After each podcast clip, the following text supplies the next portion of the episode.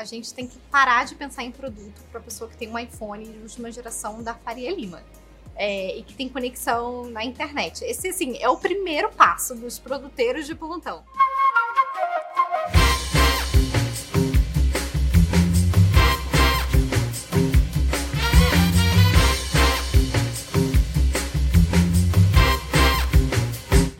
Olá, eu sou a Camila Idar, diretora de experiência do cliente aqui na Vind e hoje a gente está com um Dentro do Ring especial. Nesse videocast a gente vai falar sobre transformação digital. E aí a gente convidou, óbvio, uma personalidade aí do mercado para falar um pouco com a gente de inovação e de mercado, de empreendedorismo e de uma série de coisas legais que vocês vão acompanhar hoje aqui com a gente no Dentro do Ring muito bem-vindo. A gente está aqui hoje com a Duda Davidovic, certo? Viu?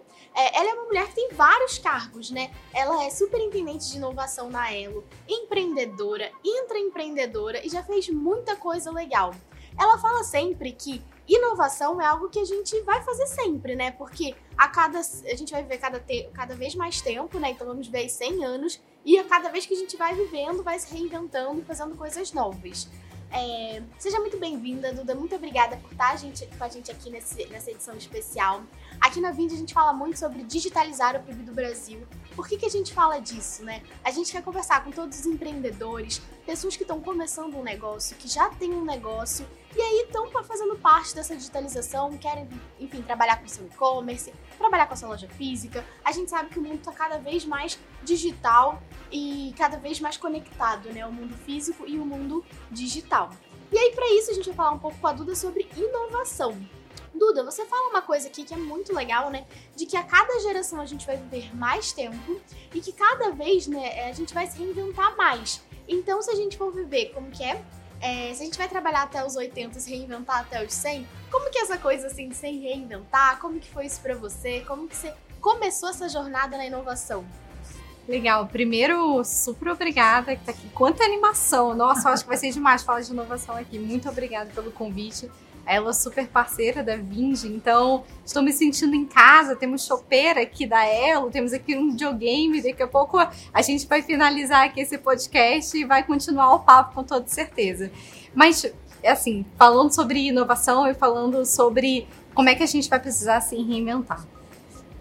Não vai ter muito jeito, gente. Eu acho que a gente tá. A gente, com muita sorte, vive numa geração e que é, as coisas estão mudando muito e que a gente tem a capacidade de se adaptar a essa mudança. É, tem um conceito que eu gosto sempre de trazer para ilustrar, é, que é do Nassim Taleb, que ele fala de antifragilidade. A gente, acho que durante muitas gerações, se preocupou muito em ser resiliente, em não quebrar, em, é, de alguma forma, conseguir superar os obstáculos. E, na verdade, quando a gente fala de antifragilidade, é exatamente o oposto. É a gente ter a capacidade de pegar o melhor da fragilidade, que é quebrar, é, e conseguir aprender com essa quebra. Então, eu acho que para a gente conseguir chegar lá aos 100 anos, que provavelmente com a medicina do jeito que está, todos nós estaremos lá, se tudo der certo, eu acho que a gente vai ter que ter muito bem desenvolvida essa capacidade. É, acho que o mercado de trabalho evoluiu em relação a isso, acho que os cargos agora demandam muito mais. A gente está vivendo é, evoluções de tecnologias que provavelmente vão é, trazer profissões que a gente não conhece hoje, que nem há cinco anos atrás a gente, por exemplo, não estava falando de inteligência artificial e hoje é uma cadeira super comum é, dentro de um time de dados. É, e a gente vai conseguir ver isso é, cada vez mais rápido. E são questionamentos que a gente vai fazer até na maneira com que a gente aprende, com que a gente pensa as coisas. Será que a faculdade vai ser tão importante assim? Quantas faculdades a gente vai precisar fazer ao longo da nossa vida? Como é que vai ser a nossa capacidade de aprender, reaprender? trazer essa antifragilidade para o nosso dia. Então, assim, eu acho que a gente pode usar, olhar isso de uma forma negativa e positiva. Eu sempre é, prefiro ter essa visão otimista das coisas. E tendo uma visão otimista, vai ser o máximo, gente. Porque imagina, em vez de ficar vendo televisão com 80 anos, a gente vai estar tá inventando uma coisa nova, é, mudando o mundo. Isso é muito legal.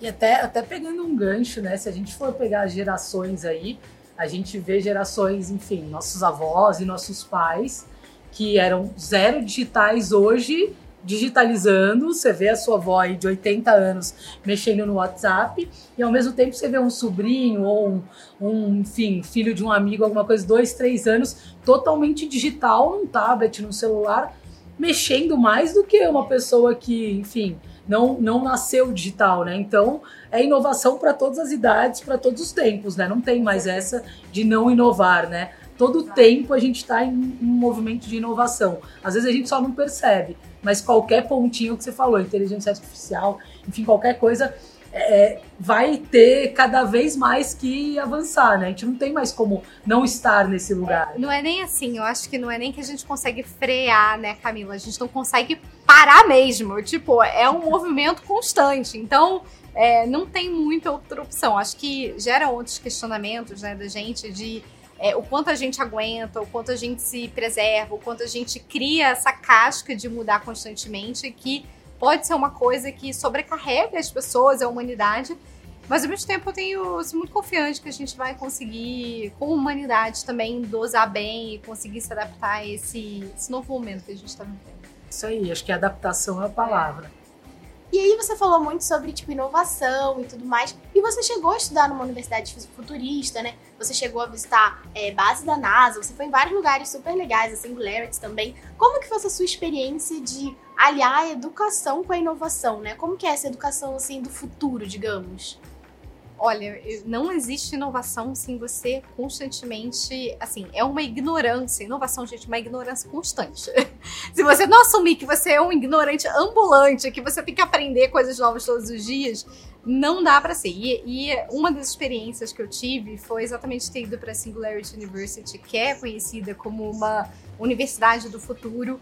É, tive a oportunidade de pisar lá da NASA e é uma coisa até meio emocionante, assim, porque você está ali no meio é, do deserto da Califórnia e aí você entra, tem uns guardinhas, e aí parece um filme um pouco de ficção científica, e aí você entra dentro é, de onde, onde vai acontecer as classes, é, e de fato era uma base que os pesquisadores usavam.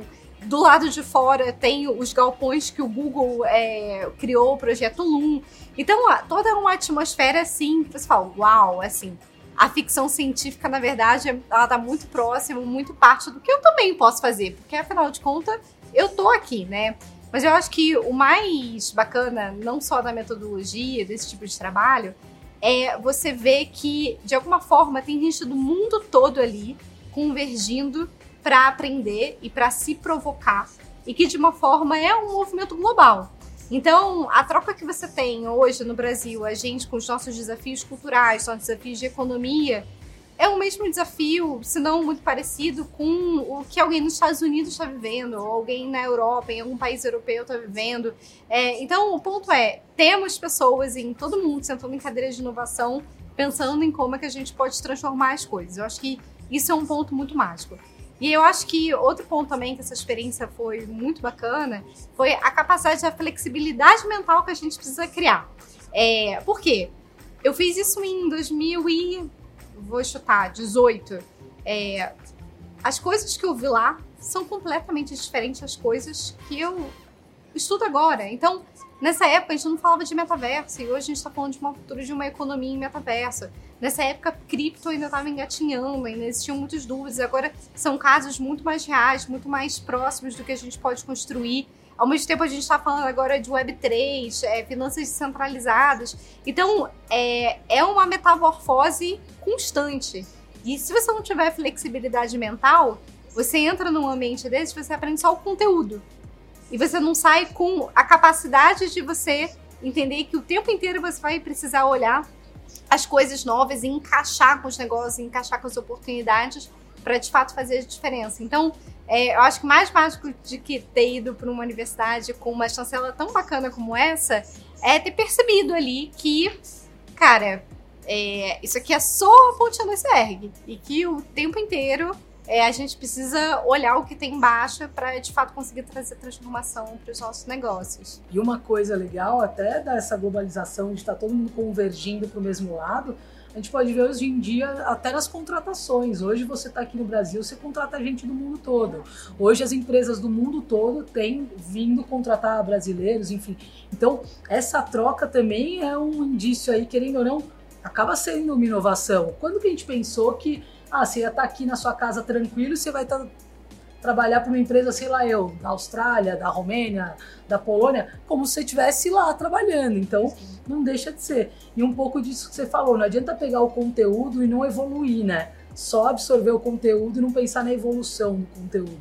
Então é muito legal essa parte de saber que, pô, você chega lá, você tem todo um conteúdo que você traz, um contexto, mas que se você não levar para frente, legal, virou só mais uma base de conhecimento que morreu, né? Então acho que a inovação também é um pouco disso, você levar adiante o que você aprendeu, né? Um pouco do conhecimento.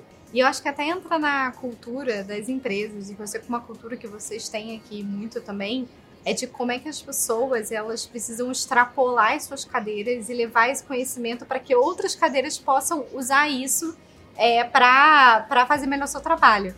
Camila, você está em Customer Experience. Imagina, assim, o quanto de entendimento do cliente você não leva para outros times, certo? Para que eles possam, mesmo sendo em TI, mesmo sendo em produto, até mesmo, gente, gestão, poder conseguir evoluir a, o produto da Vinci, certo? É isso, exatamente. É isso aí. É toda uma troca. O que chega aqui, a gente expande para ajudar os outros times a poder evoluir o produto, enfim. E antes era só um atendimento, né? A é. gente fala hoje, ah, puxa, a experiência do cliente, a gente entende hoje que é uma jornada. Lá atrás era assim, ah, o atendimento é um saque, né? Vai lá resolver problema, já não é mais. É uma evolução. Então a gente teve que inovar quanto para chegar ali, né? É. Então é exatamente isso. E aí, Duda, tem uma coisa também que é legal, assim, nossa, você trabalha numa área de inovação. E o que que vocês, parece assim, né, que vocês ficam lá, tipo assim, todo dia assim, pensando, hum, vou ter uma ideia, vou inovar aqui agora. Tipo, não é bem assim, né? Como que funciona na prática? Como que é o dia a dia um pouco assim dessa área? É. Será que não é assim? Tô brincando, não é. não é assim, não é assim. Eu gostaria muito que fosse assim. Não se fosse assim, não, não sai, não sai. Ia ser muito mais fácil se fosse assim, com certeza. Bota assim a mão num, num globo, sabe? Aqueles de vidente. Agora é cripto. E aí pronto. Ia ser maravilhoso, mas infelizmente não é. Mas a área de inovação hoje da ela é uma área muito conectada com a estratégia. E isso é uma coisa que eu acho muito importante para qualquer área de inovação ser bem sucedida. Acho que dentro de uma corporação, qual é a nossa missão lá? Se eu estou vendo que o mercado de pagamentos está se transformando, é, o mercado de bancos, financeiro, a gente tem outras necessidades dos clientes lá na ponta, de consumo de serviços financeiros, é, de consumo também. A gente, o que aconteceu na pandemia, gente? O quanto a gente acelerou o e-commerce, né? Logística e etc. E acabou de acontecer. É, então, é, primeiro é a gente conseguir é, dar conta de olhar todas essas mudanças e conseguir alimentar a empresa com isso. Mas, principalmente, a gente entender o que a gente vai precisar fazer como negócio para que a gente possa atender melhor esse cliente, essas novas necessidades, e como é que a gente vai usar das tecnologias emergentes para conseguir ajudar nessa evolução. É, e aí, por que eu estou falando isso? Porque isso é estratégia. Isso é ajudar a empresa. O que, que a empresa vai ser? A ela vai ser amanhã, daqui a seis meses, daqui a um ano, daqui a cinco anos, daqui a dez anos. A gente é uma empresa que nasceu com uma bandeira, por exemplo, e hoje a gente é uma empresa que tem se posicionado e composto nosso portfólio como uma empresa de é, tecnologia. Por quê? Porque a gente enxerga que os nossos parceiros eles precisam de suporte para conseguir entregar produtos melhores, mais inovadores. A gente entendeu que existe uma evolução que a gente precisa acompanhar e transformar o nosso papel como bandeira, por assim dizer. Então, é, esse papel o dia a dia de inovação, ele acaba é, sendo muito é, dessa forma: é conversar com o cliente, conversar com os times, é, ouvir o que o mercado está fazendo, ouvir e entender como é que as tecnologias emergentes estão transformando e conseguir conectar esses pontos para conseguir ajudar a empresa a dar esse próximo passo para a estratégia. É um trabalho assim. É, de muitas mãos, porque área de inovação nenhuma eu acho, posso estar errada, deveria viver de maneira isolada no seu cantinho, no seu lab de inovação, na sua garagem. É, e eu acho que muito porque você precisa de outras visões, outros braços, é, outras formas de pensar para você conseguir fazer a inovação acontecer dentro de uma empresa. Acho que esse é o principal motivo. É como se fosse uma onda, né? Vocês vão levando todas é. as outras áreas junto para inovar. Não adianta vocês quererem inovar sozinhos, Não né? dá certo. Não dá certo. E outra, né? Pode ter um momento ou outro que vocês trazem um projeto de inovação que talvez nem seja e que talvez não ande. Exato. E aí precisa também de, enfim, outras opiniões e outras visões para ter certeza de que vale a pena investir naquela evolução, naquela inovação e naquele negócio, né? Total. Acho total. que hoje em dia nenhuma área de nenhuma empresa anda sozinha, né? A verdade é essa. Nenhuma. Se todo mundo não remar para o mesmo lugar, não adianta. Não é inovação, não é experiência, não é marketing, não é comercial, não é nada. Precisa realmente jogar o jogo junto, né? Com certeza. E até é engraçado. Quando eu fiz o meu processo seletivo para ela, a minha pergunta para o meu atual chefe foi: em quanto tempo você vai matar a minha área? E aí, eu tava entrevistando ele, né? Eu queria saber se ele acreditava que inovação era isso, e tinha que fazer parte pulsante da empresa. É, e ele respondeu certo. Ele falou que a gente tinha que, de fato, colocar inovação em cada pedacinho de coisa que a gente faz. E hoje eu vejo muito é, os conceitos de experiência do cliente, de prototipação, de MVP, coisas assim relacionadas à inovação, a forma de inovar, que, assim, fazem parte da forma que a gente respira dentro da organização.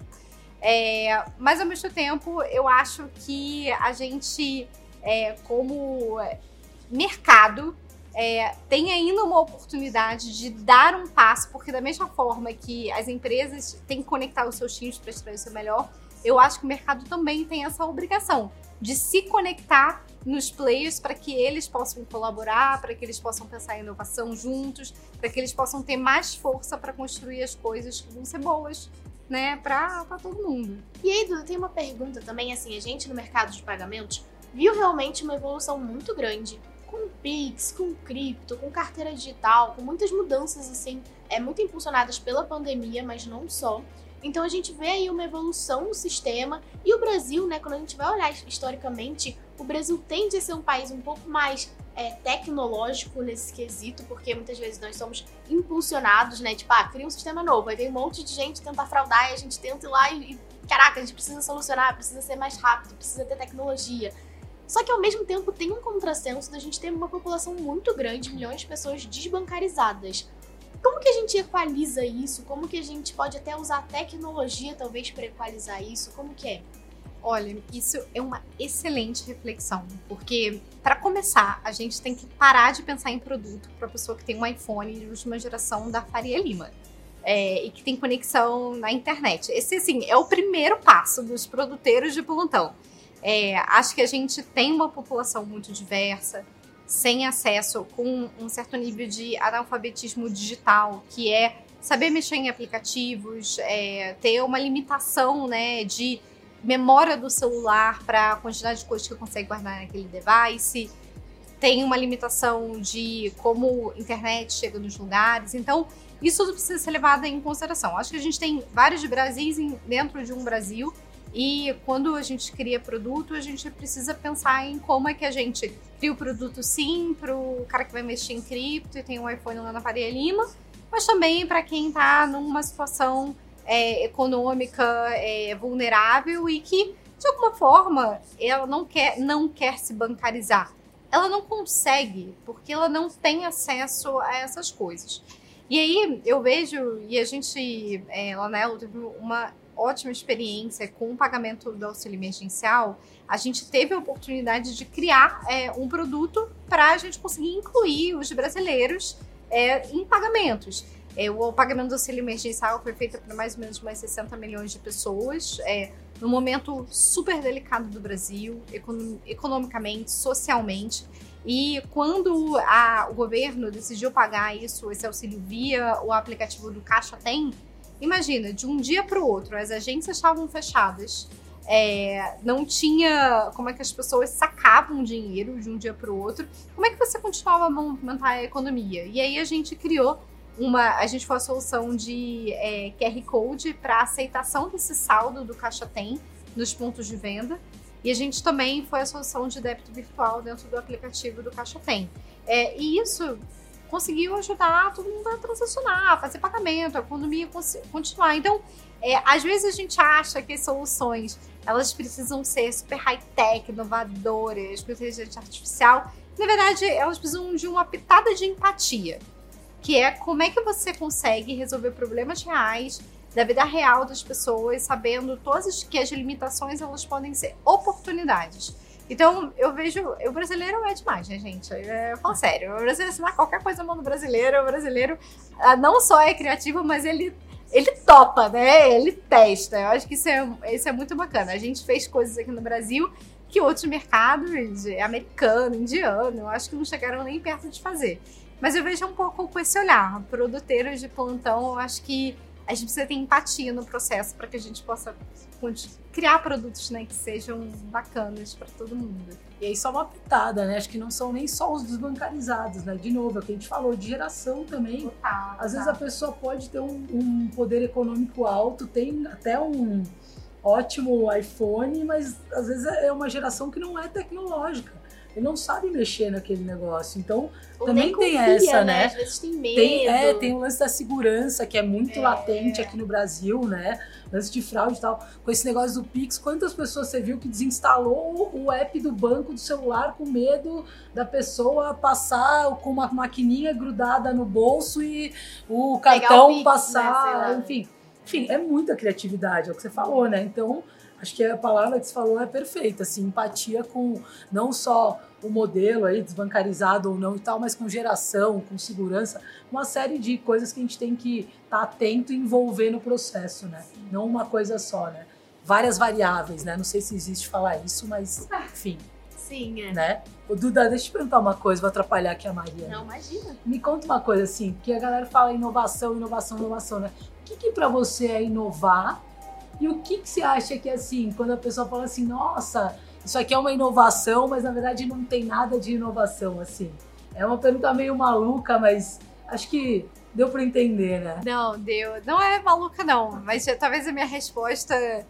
Pô, espero, espero que ela não seja frustrante. Tipo, gente, eu não sei. Inovação, ele pode ser uma coisa para você, pode ser uma coisa para mim, pode ser é, uma empresa que foi sempre tradicional, é, pode ser, pode precisar mudar a sua cultura e trazer alguns princípios de cliente no centro, de prototipação, pode ser o que significa uma inovação cultural ali no modelo mental das pessoas, da forma que elas fazem as coisas.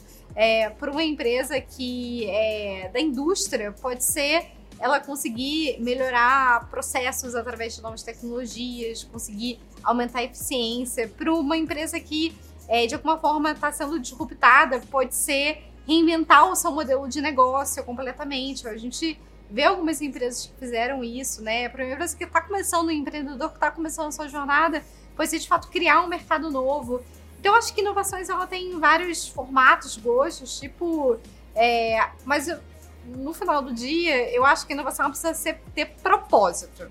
É, porque sem propósito, ela vira um monte de puff colorido. É, teve uma época até que botava escorrega nos, nos escritórios, né? Eu tenho até. Procure no Google, escorrega no escritório. Vocês vão ver assim: o, o, o escorrega e uma pessoa externa gravata descendo. Tem várias fotos, várias fotos. É divertidíssimo. É, mas se não vira, cara, fluffy, nada. Então de fato precisa estar conectado com o objetivo final. Agora, essa resposta é muito difícil de dar, porque depende, depende muito. Pra gente já foi uma coisa na Elo, hoje é outra coisa. É, provavelmente é, daqui a um ano a gente vai reinventar a área. A gente já reinventou a área de inovação umas três vezes é, nesses quatro anos que eu tô lá. É, não por falta de foco, mas porque a empresa ela foi evoluindo e a necessidade da empresa dos nossos clientes também foi evoluindo com isso. Então não adiantava ficar com a mesma cara, com os mesmos projetos. A gente teve também que se reinventar. Áreas de inovação se reinventam também. É, passam por esse processo que no final do dia eu acho que não tem empresa que não vai precisar se reinventar em algum momento, a não ser que queira morrer, né? Eu acho que nenhuma empresa quer. Então, é. Duda, eu queria te fazer uma pergunta que é a seguinte, ó. A gente tá falando muito de inovação e a gente já trouxe alguns aspectos, assim, de falar um pouco da necessidade de olhar né, para as necessidades do cliente, as necessidades da empresa, ter empatia. Mas o que, que você pode deixar de dica? Porque assim, a gente tem vários empreendedores que são nossos clientes, que estão aqui perto da Vind, perto da Elo também. O que, que eles podem fazer ou por onde que eles podem começar para inovar dentro das suas empresas, dentro dos seus negócios? Sim, passo zero, dia um, segundo um. É falar com o cliente. Camila, você vai gostar da minha resposta. Calma que tem mais. Por Porque se você não falar com o cliente, você não sabe o que está acontecendo na sua empresa, para começar. Se você está entregando bem seu produto, se você não está, você não sabe. Não é que você não consegue gerar inovação, você não sabe nem se a sua operação é, você está entregando ela da maneira, da melhor maneira possível. E eu acho que a gente tem é, uma mania de que falar com o cliente é fazer pesquisa. Não é. Falar com o cliente é lá abrir o, o call center, passar um dia atendendo o telefone e, e ouvindo o que o cliente está falando. É você ir para a loja, você ir para a rua e você perguntar, você ouvir, você observar. É, e não é com é, a sua mãe, seu pai, é com o seu cliente de verdade. É, de preferência longe da sua realidade, longe de onde você está viciado em achar o que ele acha. É, eu tenho uma experiência com isso que quando eu trabalhei no Google, eu trabalhei numa área que atendia pequenos e médios clientes. É, trabalhei com um projeto de educação, depois trabalhei com vendas. E, gente, eu olha, eu participava da operação. Eu sentava do lado do cara do call center e passava um dia inteiro ouvindo o que ele falava. É, porque a métrica me falava uma coisa, ela me falava se eu tinha otimizado bem a conta, se a operação estava boa, se o churn estava bom, se não estava. E a infinidade de coisas que eu consegui descobrir e consegui mudar na operação e conseguir produzir conteúdo para conseguir educar esses clientes, nunca, nunca teria acontecido se não tivesse feito isso. É, então eu acho que está muito na moda. É, mas eu acho que o primeiro, primeiro passo mesmo é isso. Camila, você concorda comigo? Não pode ter medo do cliente, não gente. pode ter medo. Tá tudo não bem. Ele vai falar algumas coisas que precisa inovar, de melhorias e tal. E ele vai trazer também os feedbacks positivos. Então, assim, não tem essa. Eu, ó, como experiência do cliente, eu não sou a pessoa que acha que o cliente sempre tem razão, tá? Pelo contrário, eu não acho. Eu acho que a gente tem que sentar e discutir com o cliente. Eu várias vezes sento com o meu time participo de call com o cliente. Eu saio daqui para visitar cliente em outros estados para ouvir. Mas, cara, senta aqui, vamos entender, me conta como é que eu melhoro o meu produto. Qual que é seu feedback? E aí o legal de fazer isso é isso, o cliente vai realmente falar o que precisa melhorar, mas ele também vai dar feedback positivo. A, a, empresa não está em pé há tanto tempo se não tem coisas boas e coisas que precisam evoluir, senão é o que você falou, a empresa morre, né? Não tem. Total. Então, assim, acho que o cliente, é, antes de qualquer coisa, é a nossa voz dentro da empresa, né? Tem que ser. Eu sou, bom, já era sua fã agora, então. Ah, já não, pronto. E, e, tem uma coisa que eu acho muito mágica do cliente. Ele é o único que consegue fazer a gente se desapaixonar pelas ideias que a gente é apaixonado. Porque é isso, né? A gente acorda um dia, tem um estalo, fumacinha sai, essa ideia é genial, você convence todo mundo na empresa, você mobiliza as pessoas, aí você vê que é viável tecnicamente, você vê que você consegue encaixar ali na squad tal, no sprint tal. E quando você fala com ele, ele é o único que te convence que, assim, que pode convencer que aquilo ali não vale a pena. Porque é o único que deveria, na verdade, eu não preciso disso, eu sei que não é o momento, eu prefiro isso. Então, eu acho que esse é processo de criação, de inovação junto com o cliente, ele é super é, importante.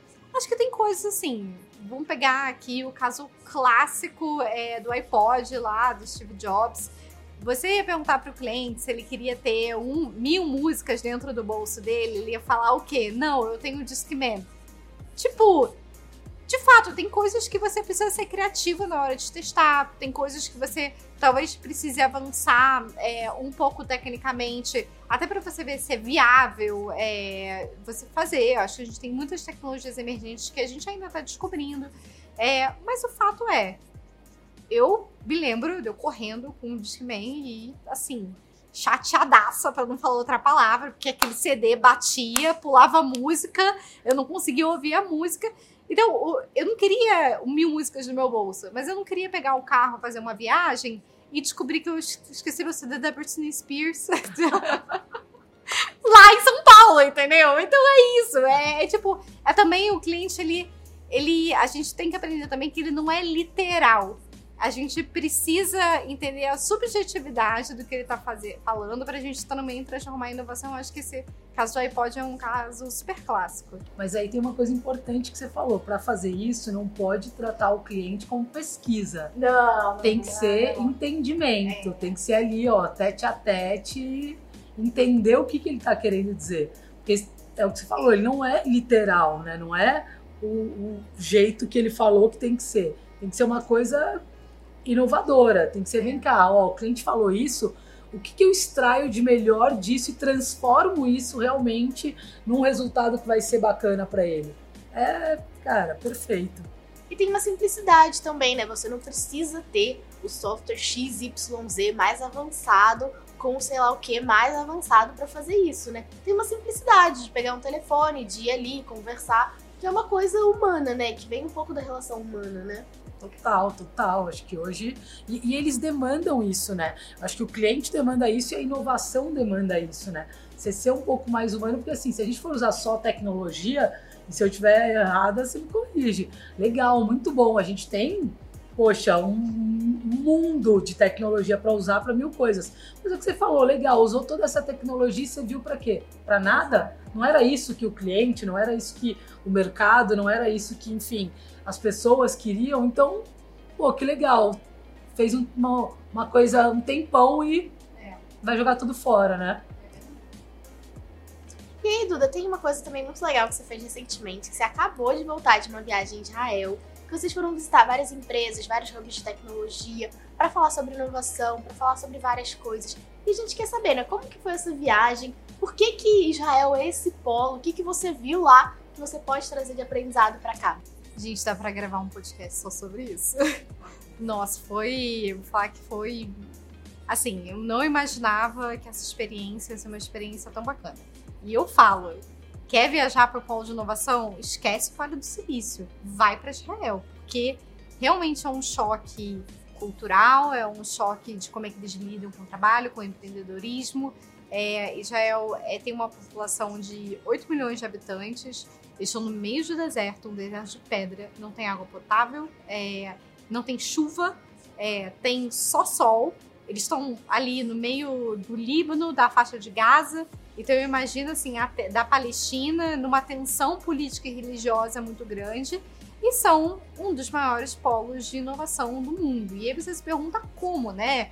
E aí eu fico pensando assim, é, eu passei lá uma semana, é, a gente foi em, em, grupo com a Elo, e gente, isso é uma coisa que a gente faz, a gente vai constantemente a polo de inovação, leva os funcionários para a gente também conseguir tirar de inovação só essa vivência, mas a gente trazer para a empresa inteira.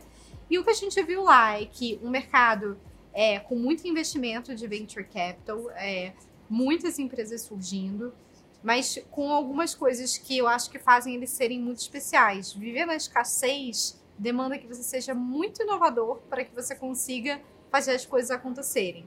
Então não é só ter dinheiro. É, imagina como é que você transforma água em água potável para você oferecer para a população. Eles é, têm uma, uma empresa chamada Iron Dome, que é uma empresa antimíssil que criou um, uma, uma redoma em volta de Tel Aviv, que é a capital, é, que por ano, eu posso estar com o número errado, mas digamos assim que eles recebem 2 mil ataques de mísseis por ano, tentativas. E esse Iron Dome ele intercepta. Então, é uma inovação de tecnologia que, se não existisse, muito provavelmente você ia estar, sei lá, na sua sinagoga e a sua família ia morrer trágico desse jeito, porque cairia um míssil na sua cabeça. É, então, é uma necessidade de coisas que a gente nem entende aqui, mas que ao mesmo tempo que levaram a inovação. Todo mundo vai para o exército. Outra coisa, homem e mulher. Então, eles começam a carreira deles de uma forma mais i, i, é, igualitária de gênero, que isso é muito bacana. É, e eles passam por, no mínimo, ali dois anos no exército. Cara, os caras, eles comandam um tanque de guerra na faixa de Gaza. Quando esse profissional, ele vai para o mercado de trabalho, gente, assim, é outra vivência, é um amadurecimento em condições muito duras que ele passou. Então, o que acontece é que ele tem uma, ele vai chutzpah, que eles falam lá, ele vai tirar do ponto, ele não tem o florear, ele quer fazer as coisas acontecerem. Então, ele é direto, ele é prático, é um empreendedor que não tem medo de falar que errou, que a gente tem muito aqui no Brasil. E que parte para outra, porque é exatamente isso, essa, essa formação deles de seguir em frente, de luta, é, de serem diretos, porque na guerra, enfim, você não tem muita abertura faz muito parte do, é, do dia a dia deles. E acaba que eles são empreendedores natos. 30 anos de idade, uma pessoa já empreendeu quatro, cinco vezes, já matou as empresas, já recomeçou. É, então, acho que tem muitas coisas que a gente pode aprender aqui com a nossa cultura no Brasil. É, algumas coisas, com certeza, eu até falei, eles se achavam assim um pouco. Falei, ah, mas no Brasil também a gente é muito bom nisso, nisso, nisso, tá? Assim, acho que ser político às vezes é um pouco bom, porque esse para dele, às vezes você fala assim: meu Deus do céu, o que, que tá acontecendo aqui? Somos amigos ainda? Somos, tá bom, então. É, mas aconselho todo mundo que puder fazer essa viagem. É uma viagem muito transformadora do ponto de vista de empreendedorismo, de negócios, muita coisa de tecnologia acontecendo e muitos aprendizados para trazer para cá. Bastante. Sair do óbvio, né? Sair Bastante. do óbvio, né? É. E ser objetivo. Acho que ser objetivo é bem importante. É uma coisa que você, você adora, né, Camila? Ah, eu. Se eu for pra lá, é eu vou me dar bem. Ela, ela é super objetiva. Acho que é, faz parte. Eu já, eu já empreendi várias, é. várias vezes aqui na Vind também. Né? Verdade. e você comentou até uma coisa interessante, né? Que você falou um pouco disso do. Ah, tem 8 milhões de pessoas, não tem tanta gente lá. Isso até acaba sendo um limitador, mas que para eles foi bom, né? Porque assim, ah, putz, eu tenho um mercado de 8 milhões de pessoas. Eu não quero vender só para essas 8 milhões de pessoas. Então, todas as empresas já meio que nascem de uma forma internacional, né? Exato. Tipo assim, ah, não posso pensar que eu vou vender só para essas pessoas. Enquanto aqui no Brasil, né, às vezes você faz uma empresa lá no Rio, aí você fala, putz, mas eu queria vender lá pro Ceará. Mas é tão difícil eu vender lá pro Ceará porque eu preciso de frete, porque eu tenho logística. Como que eles. O que, que você aprendeu assim dessa coisa de já nascer internacional, de já nascer pensando em caramba, quero vender pro mundo todo? É. E exatamente isso. É, eles nascem com um mercado muito limitado, eles não conseguem aprender. Então, eles não conseguem aprender o suficiente ali para conseguir evoluir o produto, que é importante, mas eles não conseguem escalar o produto. Então, como é que eles fazem um plano de negócio que vão vender lá para o venture capital que vai botar dinheiro neles no mercado que tem uma limitação muito grande? Então, o que a gente vê é essa abertura de cabeça, de modelo mental, de você construir já pensando numa cultura que muitas vezes não é sua de você conectar é, e trabalhar remotamente com pessoas que estão naquele mercado para você conseguir entender daquele mercado melhor. Então a gente vê, viu, brasileiros, argentinos, é, mexicanos, é, um mercado muito grande ali, Latam, sendo explorado, porque a gente tem que nem é, você trouxe o mercado de desbancarizados e uma oportunidade muito grande aqui. Temos muitas coisas de Buy Pay Later, é, que a gente também está vendo aqui no Brasil, mas é legal até ver mercados de fora olhando oportunidades de Pay Later no Brasil, né? É, com um mercado que tem ainda muito explorado, um momento em que crédito é muito escasso. Então, eu acho que é, é meio parte do modus operandi. É, não tem muito para onde correr. Isso força você a conhecer outras culturas, força você a pensar diferente, força você até, até um outro um modelo que não te limita, né? Porque senão não tem muito jeito. É que você falou, ah, eu tô fazendo um produto em São Paulo, eu não vou pensar no Ceará. Cara, será que eu viajei 17 horas pra chegar a Israel? Tipo, os caras estão passando da crédito pra galera em São Paulo. Então, acho que tem até uma reflexão da gente, né? Como é que a gente diminui mentalmente essas distâncias num país que a gente tem muita sorte. Para quem é produteiro aqui, cara, é um celeiro de oportunidades. Parar de criar dificuldade, né? Exato. A gente cria muita dificuldade, né? Vamos ser sinceros, assim, a gente tem um mundo e brasileiro cria dificuldade às vezes nas coisas, né? Acho que a gente se simplificar um pouco as coisas também faz parte da inovação. Às vezes a gente quer um negócio muito grandioso, mas se a gente começar fazendo um negócio pequeno e colocar na rua, ele se torna grandioso, né? Vai depender do quanto de esforço você coloca ali. Mas não precisa dificultar tudo, né? Precisa abrir a mente, né? Acho que é isso. E o que, que você acha que, é, assim, vocês como brasileiros puderam levar de inovação para lá, que eles falaram, nossa, tipo, caramba, que legal. Olha, acho que a gente é criativo, sabia? É, criativo, assim, acho que a gente tem um entendimento das nuances, a gente tem essa coisa da empatia muito próximo da gente. A gente tem essa coisa de é, construir em conjunto, de colaborar, que eu sinto que na cultura deles não é que não exista, mas eu vejo que é uma faleza nossa. Então, acho que isso são algumas coisas que a gente pode levar bastante para lá. E aí, Duda, você falou um pouco de educação, a gente falou um pouco aqui de, de como aprender a inovar, de como inovar na prática. E recentemente você fundou também uma empresa, né, a Airship, para falar um pouco sobre isso, para educar. Como que foi, de onde que veio essa ideia e como que foi começar a fazer isso também?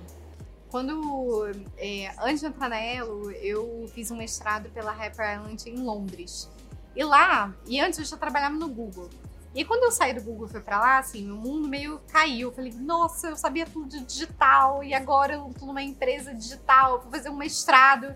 E aí, quando eu fui fazer o mestrado, eu falei assim: opa, calma aí. Digital não é muito isso. Digital é realmente capacidade que a gente tem de reaprender, desaprender, ajudar as empresas a se transformarem.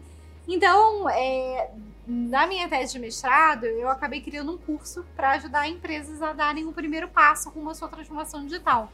E quando eu voltei para o Brasil, eu comecei a dar esse curso presencial e depois a gente fez algumas turmas remoto. É, e assim, adaptando o conteúdo, mas vendo que tinha uma necessidade ali muito grande de ajudar os times a. Pessoas que estavam ali muitas vezes num jurídico, num time de vendas, ou pessoas que estavam sim liderando a transformação numa área de inovação ou numa área de marketing, a entender como é que elas ajudavam a mobilizar as pessoas, a ajudavam a trazer os conceitos da transformação digital, é, não só para o contexto delas, mas também de uma forma prática, de uma forma que de fato elas pudessem fazer a mudança acontecer. Então, é, educação é algo assim que eu sou apaixonada, não é à toa estamos aqui conversando, né? Porque eu acho que a gente precisa passar para frente, não dá para guardar conhecimento, gente. Conhecimento é para ser compartilhado, para passar para frente. E eu acabei empreendendo com a escola e foi uma oportunidade muito bacana de fazer networking, de também aprender. Eu estava no movimento de transformação digital da Elo, também aprender com outras empresas o que estava dando certo, o que estava dando errado, o que, que dava para testar, é, de uma maneira muito empírica, até com os meus alunos, né? Se eu for parar para pensar. Então foi, foi, foi muito bacana, foi uma época muito boa. E agora eu acho que eu vou fazer uma pergunta que todo mundo fala, ai, nossa, mas essa pergunta é difícil. Mas pra você vai ser muito fácil, eu tenho certeza. Vamos ver, gente. As vocês fizeram foram bem difíceis até agora, tá? Ah, não Só pra foi. Que é uma pergunta simples, mas é assim, o que, que é sucesso pra você? O que, que você vê e fala, caramba, isso é sucesso pra mim? Tem? Existe? Cara, é conseguir mudar é, a- algumas pessoas a pensarem de uma maneira diferente, a entregar é, mudança.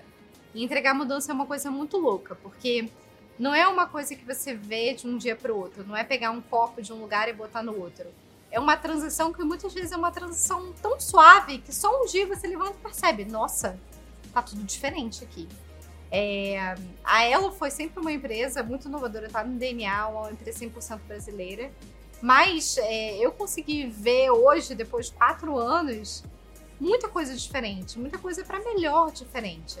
E é, cada ano foi diferente, cada entrega foi diferente. Hoje, o impacto que a gente traz para os nossos parceiros, o impacto que a gente traz para os nossos clientes. Eu acho que no final o sucesso foi conseguir ter mobilizado essas pessoas, ter mobilizado as empresas, a, a empresa, ter mobilizado os nossos parceiros para a gente mudar, para a gente pensar de um jeito diferente, para a gente fazer as coisas diferentes. E a consequência disso são projetos incríveis, pessoas incríveis, times incríveis. Então, é, para mim, sucesso, a gente precisa talvez parar com um pouco dessa ansiedade que ele a gente faz é uma ação e reação. Para mim, sucesso não é ação e reação. Sucesso é um caminho é, que a gente precisa ter muitas vezes muita atenção até para a gente perceber quando o sucesso começou. É, talvez ele nunca acabe, né? Talvez seja uma jornada contínua mesmo. É um pouco da forma que eu, eu tento ver sucesso. Porque, gente, se a gente vai trabalhar. Eu vou voltar agora. Se a gente vai trabalhar até os 80 anos, dá uma canseira isso, hein? A gente tem que curtir o caminho. Porque se a gente não curtir essa jornada aqui, vai ficar um pouco estressante. É, você tem marcos, né? Eu acho. Concordo super com você. Se você não. Cada passo não for um sucesso, você não chega, né? É. Não chega onde você tá, você não chega onde você quer, você não chega, enfim, no- nos marcos finais aí de. Você falou isso agora, eu fiquei pensando rapidinho aqui na história da Vindy, que é tipo meio que, que isso também. Se a gente pegar desde lá de 2013 e for ver cada passo que a gente deu rumo ao sucesso, que hoje é a companhia que é do tamanho que é. A gente falava, ah, vamos atender só recorrência, agora vamos atender pagamento, agora vamos atender offline, agora a gente tem um monte de solução que lá em 2013 não foi pensado para isso. Então, cada passo desse foi se tornando também é, um, um movimento de sucesso, né? Então, Ó, você não tinha me perguntado, mas eu super peguei carona na Duda e achei que Tá foi muito boa essa resposta dessa. Gostei. E agora a gente vai para as perguntas fáceis, Camila, que são as perguntas pronto. divertidas, as perguntas da- do digital. Porque a gente fala muito de digitalização e aí transformação digital e muito de negócio. Mas agora falando de você, Duda, no seu dia a dia, é, como que você usa as redes sociais? E aí a pergunta que a gente faz é, qual a sua figurinha favorita no WhatsApp? Gente, pode mostrar? Eu não sei. É, eu não sei nem onde estava o celular. Mas eu, eu uso muito, gente. Meu entretenimento é o TikTok. Eu não faço dança. Quem sabe eu faço quando gravo. Mas. acordar Pedrinho. É, mas eu uso muito o TikTok pra. Assim. Desconectar. Desconectar. E aí, pra ver besteira, pra aprender coisa nova, pra conhecer, tipo, conteúdos novos. Tem fase que aparece coisas assim, que certeza que é fake news, sabe? Ah, você sabia que as baleias conversam com os golfinhos? Isso assim, aparece demais. Mas é minha figurinha favorita. Eu falei um monte você nem me perguntou e é que eu já tô me expondo. É, eu, eu gosto de uma que é assim, é, é uma mulher que faz assim. É mesmo, sabe? Eu acho que é tipo do High School Musical, alguma coisa assim. É, e assim, eu mando direto essa figurinha pra tudo. Ela é uma figurinha de bom humor pra mim. Ou pra situações adversas. É mesmo, é mesmo. A Camila gosta de figurinhas, né? Você tem figurinhas, Camila? Tenho, a galera adora fazer figurinha minha, né, na verdade. Eu sou, eu sou alvo de figurinhas por todos os lados, né? Aqui, assim, toda reunião online, a pessoa falar, travou, travou, virou uma Virou figurinha. figurinha. Na hora, na hora, isso aí. Eu, Verdade. eu acho que depois você devia fazer uma dancinha de TikTok pra gente, pra encerrar, A né, gente Maria? vai acabar O que você todos os podcasts usando dança. Não, eu não. Nós não. Ah, a Duda. Se não, você quiser acompanhar, tudo bem. Eu nem sei, eu nem tenho TikTok, nunca nem vi isso. Não sei nem o que, que é. Vou botar o TikTok pra você aí. É uma droga. Uma Não é droga. droga. A minha, eu vou, você não me perguntou, mas eu vou contar qual é a minha Conta. figurinha preferida. É aquela que fala assim: às vezes é melhor ser igual o Eduardo, que achou estranho e melhor não comentar. Eu mando essa direto pra todo mundo, gente. É muito boa essa. A pessoa manda um negócio, eu falo, putz, Melhor não comentar. melhor não comentar. Eu, eu mando essa. Vou te mandar, Duda, você vai começar a usar. É boa, é boa. E aí, acho que pra gente fechar um pouco aqui, né? é, você já falou que gosta muito de TikTok, você falou muito de geração Z, a gente comentou um pouco sobre as diferenças das gerações, né? Como que é a sua relação com a internet? Você gosta, você não gosta? Você usa pro profissional? Você usa pra se divertir? Como que é isso na sua vida? É, hum, cara, então, eu, eu tenho usado muito TikTok, assim, claramente a minha relação com a internet, ela precisa dar uma melhorada.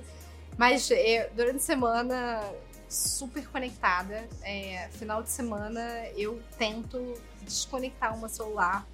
Meus amigos, meus parentes ficam desesperados, tá tudo bem. E assim, fico 5, 6 horas parece uma coisa muito louca, né? Às vezes eu não fico nem 5, 6 horas durante a semana sem ver o celular, porque vou dormir, acordo cedo, vou dormir tarde.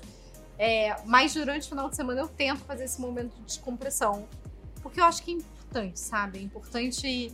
Eu tento estar presente com a minha família, estar presente para ler um livro, estar presente para ir numa academia, é, me sentir bem, pegar o máximo celular para ouvir uma música. Porque durante a semana bomba, né, gente? Bomba de trabalho, é, eu tô super conectada no LinkedIn também, amo o LinkedIn. Cara, amo fazer networking no LinkedIn. Conheci aqui o Felipe pelo LinkedIn. é, conheci tanta gente legal, então gosto de postar, gosto de compartilhar, gosto de discutir. É, acabo usando é, muito mais essa rede social do que as outras, mas acho que a gente tem que ter um pouco esse balanço, porque senão a gente. Quando a gente fala de metaverso ainda, né, gente? Quando a gente tem, tem que botar aquele óculos e ficar imerso mesmo no mundo, aí que a coisa vai ser desafiadora. O que a gente tá passando aqui é só um pouquinho do que tá por vir. Então eu fico pensando, se eu não consigo ter autocontrole com e organizar a minha vida pessoal e profissional agora, daqui a pouco, isso vai ficar muito mais difícil. Vai morar no óculos, né? morar no óculos, exatamente. Tá bom, Duda, muito obrigada pela sua presença. Para você que está aí nos acompanhando, muito obrigada por estar tá com a gente até aqui, né? E é claro, vale lembrar que a Vind é uma empresa de pagamentos, nós somos o ecossistema completo. Então, se você tem um e-commerce, se você tem uma loja física, se você tem os dois, conta com a gente. Já a gente está aqui para fazer o quê, Camila? Ajudar os empreendedores, não é? Muito obrigada e até a próxima!